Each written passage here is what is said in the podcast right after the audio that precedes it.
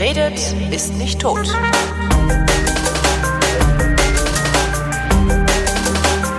Willkommen zum Geschichtsunterricht einer Koproduktion von Vrindt und DLF Nova und aus Köln vom Deutschlandfunk zugeschaltet Matthias von Hellfeld. Hallo Matthias. Ich grüße dich. Hallo. Thema heute Oppenheimer. Ich so im Vorgespräch, reden wir über Robert Oppenheimer, den mit der Atombombe. Matthias so, ah, nee, wir reden über Josef Süßkind Oppenheimer, gestorben 1738. Okay, dann spielen wir jetzt jemanden ein, der Archivar und Präsident des, Archivar, äh, des Landesarchivs von Baden-Württemberg ist. Das ist Robert Kretschmer. Mhm. Und der erzählt dir, was man über diesen Josef Oppenheimer eigentlich alles weiß. Bitteschön. Ja, was wir wissen, äh, betrifft hauptsächlich seine Tätigkeit in Württemberg, äh, weil er da aktenkundig geworden ist aufgrund des Kriminalprozesses gegen ihn. Ansonsten ist relativ wenig bekannt, vor allem über seine Jugendzeit, wo er genau herkommt. Geboren ist er wohl 1698 in Heidelberg als Sohn eines jüdischen Kaufmanns. Er ist dann in Heidelberg aufgewachsen. Das Haus in der Inkramstraße kann man heute noch sehen. Und er war dann in Frankfurt am Main und in Mannheim im Warenhandel und als Privatbankier tätig. Das sind Orte, die gute Bedingungen für einen jüdischen Geschäftsmann boten.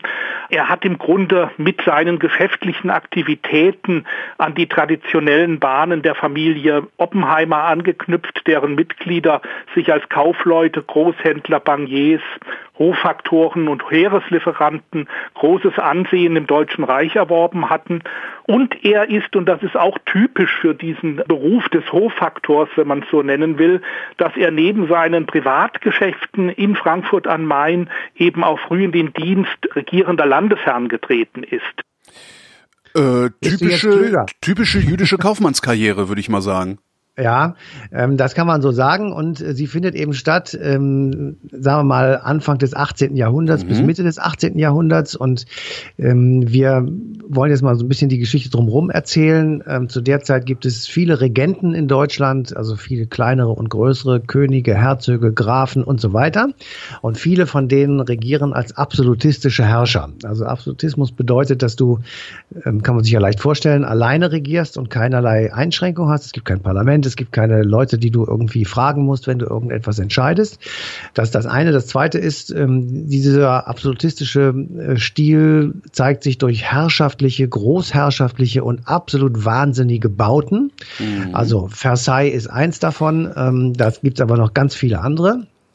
Ähm, und die, die Kunstform, die da also zu der Zeit äh, sozusagen äh, wichtig war, das war das Barock. Und äh, das ist ausladend, großartig, bunt und edel und eben extrem teuer. Mhm. So, und äh, diese Herzöge und äh, sonstige Schranzen, die lebten also auf dem Rücken der einfachen Menschen, weil nämlich sie hatten ein wunderbares System sich entwickelt, den Merkantilismus. Das bedeutete, es wurden Faktorien und äh, Manufakturen eingerichtet, die den Menschen auf der einen Seite Arbeit gaben, aber auf der anderen Seite dem König gehörten. Und ähm, damit waren alle Gewinne ähm, in die Tasche des Königs abzuführen. Und die Honorare, die gezahlt wurden, waren abhängig vom Wohl und Wehe des Königs. Das hatte mhm. einen Vor- und einen Nachteil. Die Menschen hatten Arbeit und auch ein Einkommen. Das war aber abhängig vom guten, von der guten oder schlechten Laune des Königs. Insofern ähm, ist auch dort sozusagen absolute Willkür angesagt gewesen. Und das Dritte, was diese Zeit auszeichnet, ist, sie führten hemmungslos Kriege. Also sie sind sind im Grunde genommen immer da, wo es darum ging, ihren eigenen Einfluss auszuweiten oder irgendwie mehr Macht zu bekommen oder das Gebiet zu erweitern und so weiter. Da sind sie also mit äh, dem Heer losgezogen oder haben sich mit anderen Heeren zusammengetan und sind dann also gemeinsam irgendwo hingezogen und das alles hat furchtbar viel Geld gekostet. Mhm. Und ähm, insofern äh, ist zwar auf der einen Seite eine Hochblüte äh, der Kultur auch zu sehen, weil die natürlich ähm, viele Kulturdinge finanziert haben einfach, also viele Schlösser und viele äh, Bilder und viele Skulpturen und Statuen und was nicht alles wurde eben von denen in Auftrag gegeben. Deswegen haben wir so viele äh, tolle zu betrachtende Dinge. Man muss sie nicht schön finden, aber sie sind eben einfach großartig gebaut und, und äh, oder hergestellt.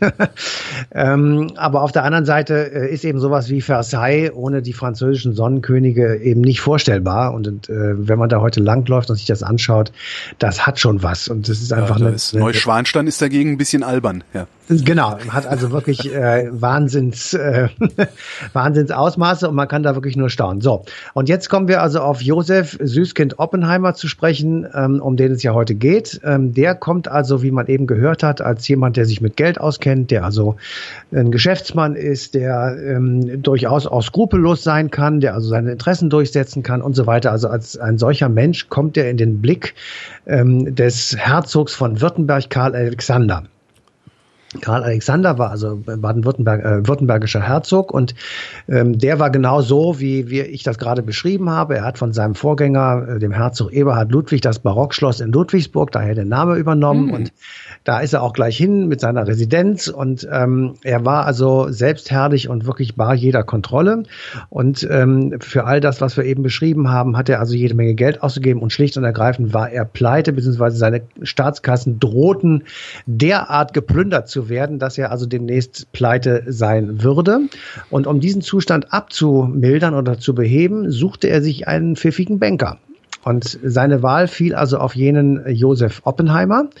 Und Josef Oppenheimer hat im Grunde genommen eine sehr clevere Finanzpolitik eingeführt. Also er hat Steuern und Abgaben und ein effizientes Eintreibesystem ähm, sich ausgedacht.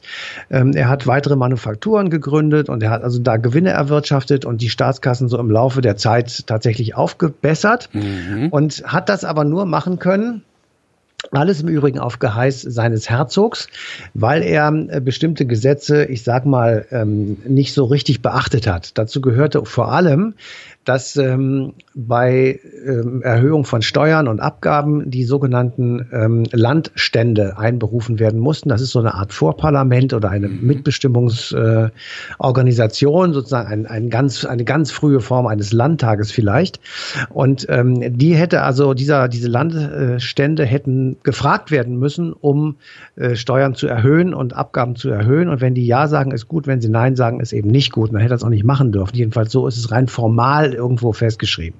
Das hat er alles übergangen und er hat als zweites übergangen, dass die Mehrheit der Menschen in Württemberg ähm, protestantisch waren. Also die Reformation war ja gerade sozusagen zu Ende. Der, ähm, ähm, der 30-jährige Krieg hatte ja gebracht, dass eben die Menschen selbst entscheiden konnten, welcher Religion sie angehörten und dass alle Religionen gleichrangig waren. Mhm. Aber in Württemberg war die Spezialität eben so, dass nun also eine religiöse, die, die größte religiöse Gruppe waren die Protestanten und sie wurden von einem katholischen Herzog regiert, der sich nun einen jüdischen geheimen Finanzrat zulegte. So, das ist eine Gemengelage, die für damalige Verhältnisse exorbitant problematisch war. Und ähm, genau so ähm, kann, muss man sich das auch vorstellen. Äh, dieses System fing an zu wirken, die Staatskassen wurden wieder gefüllt, aber die Menschen mussten mehr Steuern zahlen als vorher. Und ähm, es wurden Straßenrechte vergeben und all das ging also alles in die, ähm, einerseits in die Taschen des Herzogs, andererseits zu Lasten der Bevölkerung und die wurden allmählich sauer auf den Herzog. Doch, zu Recht. Ähm, fanden das also nicht mehr so ganz richtig und damit war auch klar, dass äh, der Zorn, den sie äh, sich aufgebaut hatten, nun also auch gegen seinen Finanzstrategen, nämlich den Oppenheimer, sich richtete berichtete, weil der ja im Grunde genommen sich das alles ausgedacht hatte. Jo. Und dann kommt etwas, was für Josef ähm, Oppenheimer dann ganz schrecklich ist, nämlich äh, am 12. März 1737 starb völlig überraschend der Herzog ähm, Karl Alexander mit nur 51 Jahren. Und der ist einfach tot umgefallen. Mhm. Und damit sozusagen hatte Oppenheimer den Schutz des Patrons verloren. Und ähm, Wie, es kam. Nur weil der gestorben ist, gab es da nicht noch irgendwie, das muss ja auch noch andere Leute gegeben haben, die gesagt haben, nee, der Oppenheimer ist schon in Ordnung, der bringt uns Geld. Nee, nee, also das war ja Absolutismus, da ist nur einer. Also das ist der König und okay. ähm, alle, alle anderen sind sozusagen äh, unter ihm. Und das hätte auch nichts, ähm, das hätte auch nichts genützt, weil da wurden dann Intrigen gesponnen und es wurden auf einmal äh, Dinge in die Welt gesetzt, die Oppenheimer angeblich oder tatsächlich gemacht hätte, weswegen ihn, man ihn dann verhaftet hat und in einem fadenscheinigen Prozess, von dem eben äh, der Herr Kretschmer erzählt hat, ähm, vom Landesarchiv Baden-Württemberg, da ist uns die, die Prozessunterlagen sind uns erhalten. Und in einem fadenscheinigen Prozess äh, wurde ähm, Josef Oppenheimer am 4. Februar 1738 zum Tode verurteilt und umgebracht. Das ist eine historische Geschichte, die schlimm genug ist, weil sie äh, einmal mehr zeigt, dass die Vorwürfe, die man ihm da gegenüber vorgebracht hat, samt und sonders alles bekloppt waren, weil alles, was er gemacht hat, hat er gemacht auf Geheiß seines christlichen Herrschers. Mhm. Ja, also der, der Jude Oppenheimer hat in, auf Anweisung des Katholiken äh, Karl Alexander die protestantische Bevölkerung ausgen, ja, ausgenommen. Schl ausgenommen, schlecht behandelt. So. Ähm, was ich aber nicht verstehe, ist, ich weiß nicht, ob es darüber Aufzeichnungen gibt oder also ob wir das wissen. Ähm, warum? Also der, der Oppenheimer, der war doch eigentlich nützlich. Also ja, ne? du schmeißt ja, ja. doch nicht deinen fähigsten Buchhalter raus. So. Ja, aber das Volk hatte ja nichts von dieser Buchhaltung, sondern ausschließlich der Herzog hatte etwas davon. Und insofern war das Volk äh, nicht gewillt, diesen Mann weiter zu ertragen. Aber das Volk Obwohl, hat ihm doch dann nicht den Prozess gemacht, sondern letztendlich wahrscheinlich auch irgendwie die, der, der, der ja, niederrangigere ja, Adel, oder? Das Oder? Bürgertum war äh, sozusagen, ja, ich sag ja, die haben, die haben vorgeworfen, er hätte die Staatskassen, er hätte persönlich sich bereichert. Ähm, er hat natürlich auch ein Honorar dafür bekommen in Form von eigenen Rechten. Und Ach Moment, schon, ich, äh, mir kommt gerade, die, die, die niederrangigeren Adligen, die mussten diese Steuern zahlen. Das heißt, die fanden Oppenheimer sowieso scheiße. Also die fanden den alle scheiße, aber okay. die fanden auch den, den ähm, Herzog Karl Alexander scheiße, weil okay. der eben auf deren Kosten sich sozusagen saniert hat. Ja, und, und weil es natürlich eine andere Gesellschaftsordnung war, äh, konnten die den nicht einfach loswerden, sondern die waren an den ge gebunden. Ja, ja, ja. Jetzt kannst du einfach so alles nicht, nicht miteinander verknüpfen. Genau, aber eben, genau. äh, er war Jude, ja. Und es war eine, eine protestantische Mehrheit, also eine christliche Bevölkerung. Und da kam dann der alte Reflex auf, ah, das ist ein Jude, äh, den machen wir jetzt verantwortlich für unsere Missstände und klagen ihn an und bringen ihn um, so wie man das schon immer gemacht hat, mhm. sage ich jetzt etwas äh, zu vereinfachend. Und man ja, führte man noch, ja. etwas ins, noch etwas ins Schilde, ähm, nämlich ähm, Oppenheimer hatte ähm, intime Verhältnisse zu christlichen Frauen. Mhm. Und damit wurde ihm das vorgeworfen, was man später Rassenschande nannte. Ah. Und ähm, er hätte also das gemacht, was damals genau verboten war auch. Also es war äh, nicht, ähm, sagen wir so, nicht gern gesehen und auch teilweise verboten, jeweils in welchem Land man auch war. Ähm, dass Ist ja heute eben, nicht anders. Ne? Dass man eben mit äh, Christ, dass ein Jude mit christlichen Frauen und umgekehrt natürlich auch ähm, äh, sexuelle Kontakte unterhielt. Heute kannst man du das dann, ja mal mit Moslems versuchen. Hat sich nicht viel hat, geändert. Ja. Man, ja, man hat dann äh, diesen Vorwurf wieder fallen gelassen, also im Prozess, als man merkte, dass bei den christlichen Frauen auch welche aus dem höheren Rang dabei waren. Und ähm, damit war das dann, wurde das dann so ein bisschen äh, beiseite geschoben, aber in den Akten findet man es eben. So. Dieser Mann wurde am 4. Februar 1738 hingerichtet und damit ähm, ist im Grunde genommen diese Geschichte zu Ende und es wäre sie auch, schlimm genug, aber sie wurde wieder ausgekramt. Ähm, und da kann man sich ja leicht denken, wann, nämlich äh, während des Dritten Reiches. Aha. Diese Geschichte von Josef äh, Süß Oppenheimer diente im Dritten Reich als Vorlage für den Film Jud Süß. Das Kenn ich auch nicht. Also ich weiß nur, dass es den gibt, aber um den Film ja. herum weiß ich gar nichts. Also Jud Süß ähm, ist ein Propagandafilm, der im Auftrage von Goebbels ähm, gemacht wurde. Goebbels ist durch die deutsche Künstlerszene gereist und hat gesagt, du spielst mit, du spielst mit, du spielst mit. Die haben erst alle gesagt, nein, das will ich nicht. Und dann wurden sie gezwungen, teilweise gezwungen. Manche haben es freiwillig gemacht, aber manche wurden auch gezwungen. Ähm, und äh, die Crème de la Crème äh, der deutschen Schauspielergilde spielte äh, in diesem Film mit. Heinrich George war also äh, die Hauptfigur, ähm, der Vater von Götz George. Dann Christina Söderbaum, das war die damals beliebteste ähm, schwedisch-deutsche Schauspielerin Schauspielerin, blonde Haare, süß anzusehen und äh, immer diejenige, die sozusagen zu leiden hatte. Dann Ferdinand Marian und Werner Kraus, das waren damals Helden der Leinwand. Ja. Sie alle spielten also mit und ähm, machten den Jud Süß äh, zu einem reinen Propagandawerk, der sich eben nicht an die wahre Geschichte gehalten hat, die unter anderem dadurch ähm, aus, sich auszeichnet, dass ähm, Oppenheimer in der Historie ein aufrechter Mann war, der gar nicht verstand, warum man ihn jetzt ähm, angeklagt hat und der keineswegs irgendetwas zugegeben hat, sondern ähm, der gesagt hat, ich habe alles rechtens gemacht und ich habe das auf Geheiß des ähm, Herzogs gemacht. Da gab es schriftliche Anweisungen. Also was wollt ihr von mir? Ja.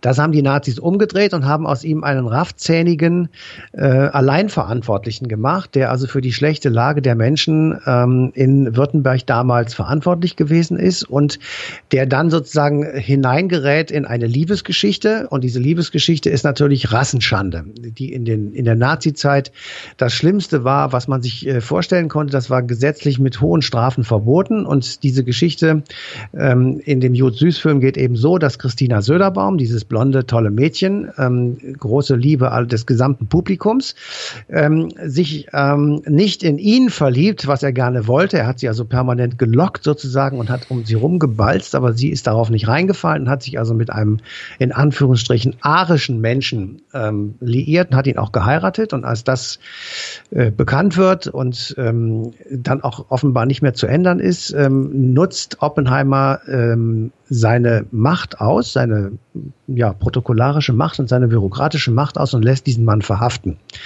Also den Ehemann und ähm, lässt ihn auch foltern und äh, benimmt sich also wirklich ernsthaft daneben. Und dann kommt äh, diese Christina Söderbaum zu ihm und versucht, um Gnade zu flehen für ihren inhaftierten Mann. Und bei dieser Gelegenheit vergewaltigt er sie. So, damit wird äh, Gewalt angewendet und äh, die ähm, arme Söderbaum äh, ist davon derartig fertig und äh, malträtiert im Film, dass sie sich das Leben nimmt und zwar dadurch, dass sie ins Wasser geht. Und das brachte ihr, das brachte geht, ihr, ja. das brachte ihr in der Nazizeit den hübschen, in Anführungsstrichen, Beinamen ein, die Reichswasserleiche.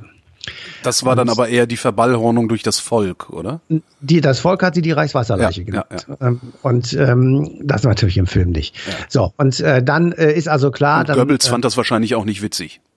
Doch, das war, das war. Die Reichswasserleiche fand Goebbels lustig? Nein, er fand, nein, den, den Schluss sozusagen, dass sie ins Wasser geht, weil daraus, dadurch wurde etwas transportiert sozusagen. Wir arischen Menschen, die ehrlich sind, die arbeiten gehen, die ihr Blut reinhalten, bitte in Anführungsstrichen mm. gesagt, ähm, die also sozusagen das genau sind, was wir als, als, als Parademenschen, als Prototypen äh, vor, äh, euch vorstellen. Wir sind den Juden unterlegen. Die vergewaltigen uns, die nutzen uns aus, die mhm. nehmen uns das Geld weg und so weiter. Die sind an den Schalthebeln der Macht. Und das Einzige, was uns hilft, ist, die präventiv umzubringen, weil die sind einfach stärker als wir. Mhm. Und durch diese transportierte, nicht natürlich so ausgesprochene, aber dann doch transportierte ähm, Version sozusagen, ist äh, das deutsche Volk, sollte das deutsche Volk vorbereitet werden auf ähm, Holocaust und ähm, Vertreibung und äh, Mord, Massenmord an den Juden, ähm, weil die, wie man hier in diesem Film sehen konnte, ähm, also entsprechend äh, den Ariern überlegen sind und der kleine David muss den großen Goliath eben vorher umbringen, ansonsten kommt der große Goliath und bringt den kleinen David um. Wie, so. Wie ist der Film denn in der Bevölkerung angekommen? War das ein beliebter Film? Ja, ja, das war ein beliebter Film. Der wurde im Übrigen auch ähm, zu Schulungszwecken ähm, eingesetzt. Also die äh, SS-Leute mussten den sehen. Also zwangsweise bei, bei Schulungen wurde der vorgeführt. Ähm, und äh, der ist auch im Kino gelaufen und der wurde natürlich auch sehr gesehen. Es gab ähm, geradezu aufwiegelnde und ganz schlimme Plakate. Hm. Also ähm, wenn man das mal googelt, dann kann man die sehen. Jud Süß heißt der Film. Und ähm, es ist eben ein, ein Betrüger, ein Sexualstraftäter, ein, ein, ein Mörder, ein, eine Ratte im Grunde genommen. Ähm, das wurde ja sehr oft gemacht, der Vergleich ja. zwischen Juden und Ratten. Naja, Zyklon B war doch, glaube ich, auch ein, war das nicht sogar ein Rattengift? Nee, das war ein Insektenvernichtungsmittel, ne? Ja, gut. Also es war so diese Entmenschlichung, ja. Genau. Also der, der, Genau, der Film, der Film äh, dargestellt durch die arme Christina Söderbaum, ähm, die also äh, die, im, im Film heißt sie Dorothea und diese Dorothea symbolisiert sozusagen ähm, äh, das Opfer und äh, der Täter ist der Jud Süß und dieser Jud Süß, der muss eben einfach ähm, um die Ecke gebracht werden, damit ähm, das arme Opfer, nämlich in diesem Falle Dorothea, sozusagen weiter leben kann. Mhm. Und ähm, du kannst jetzt natürlich nicht sagen, ähm, welche Wirkung das jetzt konkret gehabt hat. Das, das, das wird ja keiner sagen können. Aber ähm, natürlich bereitest du über solche Dinge Menschen äh, geistig, seelisch und moralisch darauf vor, ich sag mal, einem Unrecht nicht entgegenzutreten, sondern es Dingen, zu, zu dulden oder mitzumachen oder so. Vor allen Dingen, wenn die Menschen keine andere Informationsquelle haben. Das darf man ja nie vergessen. Also es gab halt den, ne, es gab halt den, den, den Volksempfänger, es gab Zeitungen, es gab halt eine massive staatliche Zensur, es gab staatliche Propaganda. Äh, ja. wenn das, das Einzige, was es noch gab, war dann halt das Kino. Und ins Kino kam auch nicht alles, was man, was man hätte sehen können oder was man vielleicht hätte sehen wollen, sondern der ja. Zensor hat ja auch dafür gesorgt, dass bestimmte Sachen im Kino sind. Das heißt, du bist ja durchgehend existierst du in einer ja, wie nennt man das denn? Du existierst eigentlich in einer, in einer Medienwelt, die nichts anderes kennt als die Entmenschlichung einer Religionsgemeinschaft. Ja, ja. Und das ist, das, das ist dann, das ist ein, sicherlich ein Baustein, so ein Film. Das ja, ist ein Baustein, genau, Absolut. so würde ich auch sagen. Der ist, also in die Kinos ist er 1940 gekommen. Ähm, das war sozusagen zu Beginn ähm, dieser ganzen Aktion und da kann man ja sich dann überlegen, sozusagen, was ist da eigentlich nacheinander alles dann passiert als vorbereitende, in Anführungsstrichen vorbereitende Maßnahmen. Mhm. Wannsee-Konferenz und so. Das ist ja alles dann in, sozusagen in einer Linie und dann irgendwann ist es eben so, dass die Züge rollen und die Menschen umgebracht werden. Ja. Und der Film läuft immer weiter. Es gibt noch ganz viele andere Dinge, die auch immer auf die Leute einpassen. Insofern ist es eben ein Teil dieser gesamten ja, Enthemmung äh, von Menschen, die also da stattgefunden hat. Und insofern ist diese historische Geschichte des Josef Süßkind Oppenheimer äh, eine völlig verhunzte und verunstaltete Vorlage für ein ekelerregenden Nazi-Film, ähm, der im Grunde genommen wirklich die Sache vollkommen ähm, auf die Spitze treibt. Gott sei Dank, also es gibt tatsächlich Versuche, wie der Film heute wirkt. Gott sei Dank wirkt er heute überhaupt nicht mehr. Mhm. Ähm, aber es gibt eben ähm, Vermutlich äh, auch alleine schon deswegen, weil uns das Konzept eines eines eines absoluten Herrschers, also des des, des Absolutismus und des Kaisers und sowas äh, einfach ja. so fern geworden ist. Ähm, ja. Ja, aber es könnte ja sein, dass so subtile Botschaften eben doch noch funktionieren. Ja, aber, aber dann würde Sissi auch funktionieren, weißt du? Was im ja, Übrigen ein ganz interessantes Ding ist, wenn du äh, dir die rechten Verschwörungstheoretiker heutzutage anschaust. Ähm, die unterstellen ja auch der fiktionalen Filmproduktion, ähm, dass sie Propagandazwecke verfolgt. Also das ja. hast du dann immer mal wieder, wenn dann irgendwie ein, irgendein Krimi im Fernsehen läuft, äh, gerne der Tatort genommen, weil das versteht jeder ähm, wenn dann mal ein Tatort läuft, in dem irgendetwas, also eine Geschichte erzählt wird, die den rechten Verschwörungstheoretikern nicht passt, wird sofort unterstellt, dass da Propaganda betrieben würde, um ja. den Menschen ein bestimmtes Weltbild einzuhämmern gleichsam. Mhm. Wo ich dann auch ja. immer denke, der geht halt gar nicht, weil ja. die Gegenöffentlichkeit ist ja genauso da. Ja, das war damals eben nicht da. Das genau. ist wirklich ein wichtiger genau. Punkt. Und genau so muss man das auch sehen. Und, ähm, und wenn ich halt heute nicht damit einverstanden bin, dass der Tatort eine äh, gute Beziehung zwischen einer, äh, äh weiß ich nicht, weißen Deutschen und einem eingewanderten Muslim zeigt, dann lese ich halt die FAZ oder die Welt, äh, da kriege ich das Gegenteil gezeigt.